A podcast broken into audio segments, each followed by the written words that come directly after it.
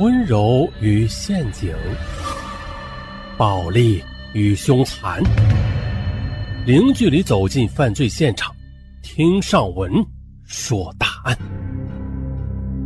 本节目由喜马拉雅独家播出。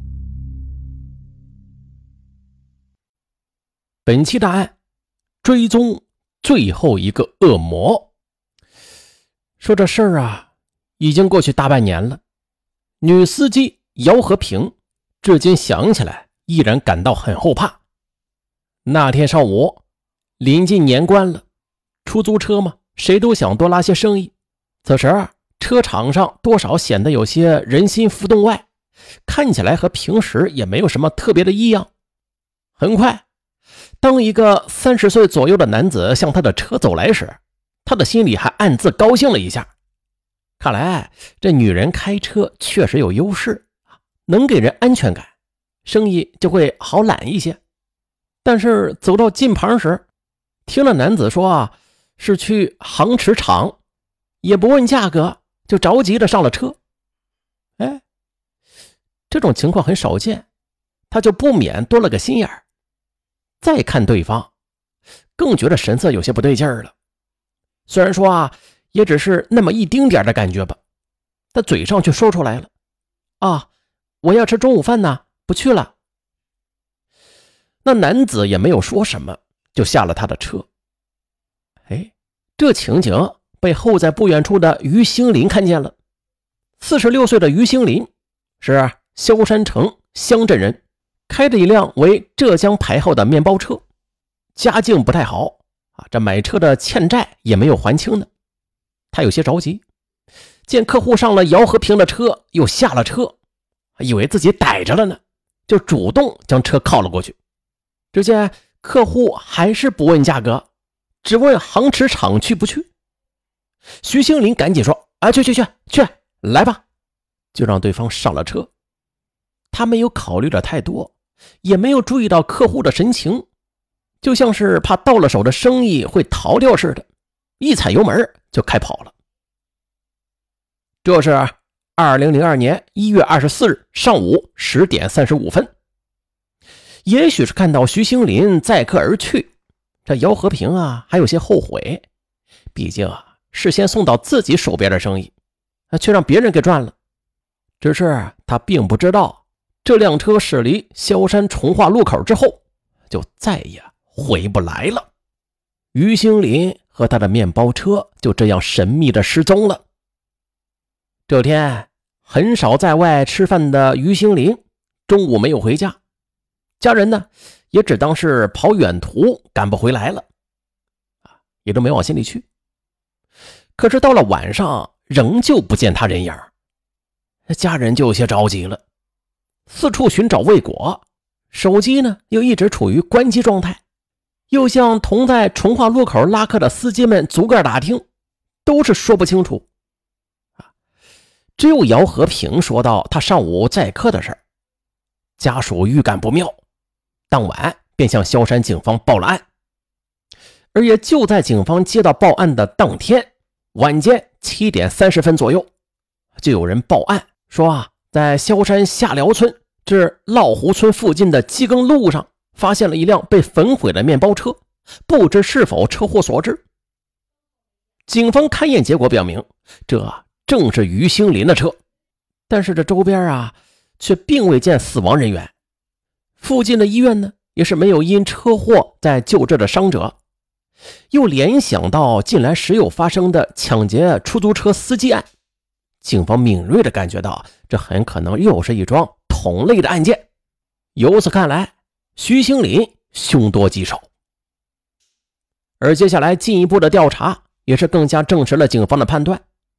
当天下午两点五十八分，于兴林这辆面包车曾经经过萧山通惠路收费站，这站里的录像资料也显示了，此时车辆已非于兴林本人驾驶了，并且啊，除了开车人之外，还有另外两名男性坐在车上。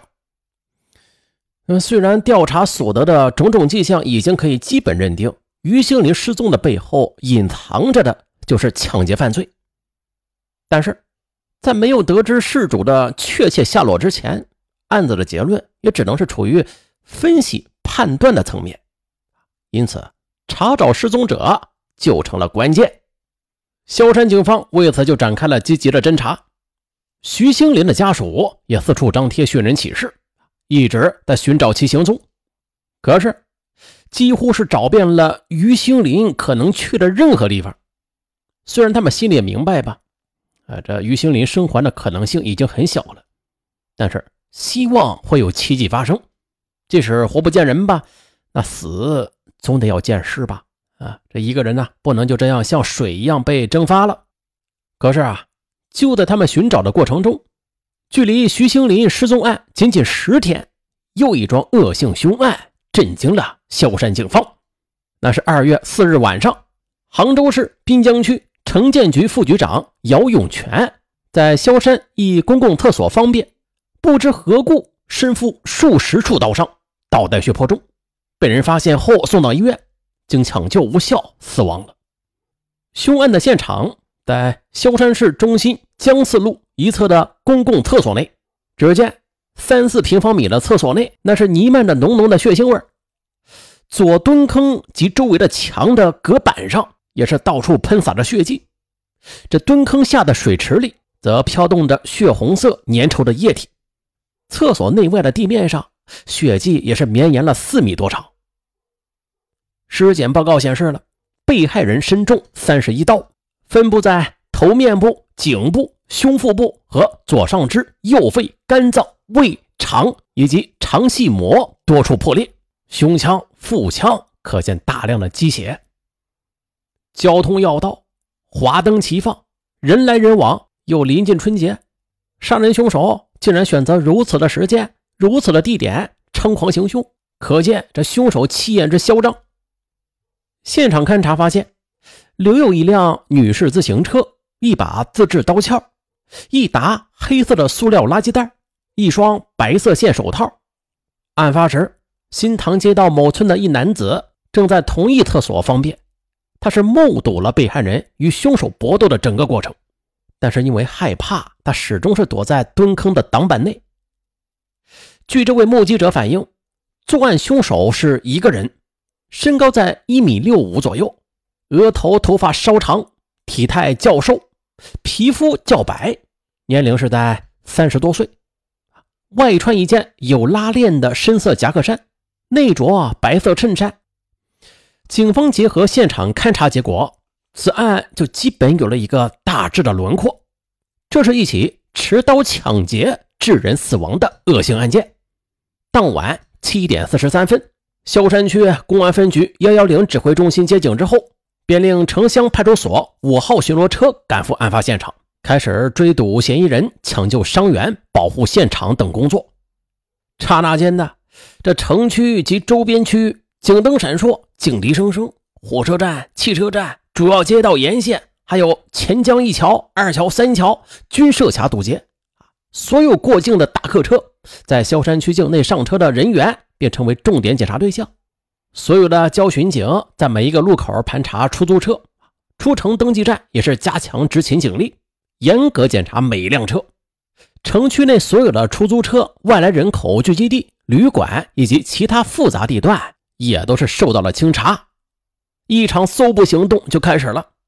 从四日晚到六日凌晨的一日两夜中，警方对现场周围人员和死者生前交往的人员便开展了全面深入的调查取证，走访人员三千多人次，获取各类线索信息一千余条，并且也将犯罪嫌疑人的模拟画像分发张贴。而这时呢？正值市民们欢度春节期间，可是这案情一经披露，当即便给祥和喜庆的节日啊蒙上了一层阴影。当时啊，在社会上也是引起了极大的反响，种种不良猜测如风过前庭，不胫而走。这使当地警方也是感到了一股无形的压力。这时，几乎所有人都注视着此案能否被尽快侦破。嗯，这市领导。也是下了命令了，必须拿下此案，必须给市民一个满意的答复。经萧山警方深入细致的勘查，排除了传闻中的离奇因素，基本认定这是一起外来人口实施的抢劫性凶案。但是由于涉案范围大，现场取证困难，专案组这一时之间头绪很纷乱啊，一时难有突破。短短十天里，接连两起大案，都和抢劫有关。萧山警方在研究案情时，就隐隐的有一种预感，他们之间很可能存在着某种联系。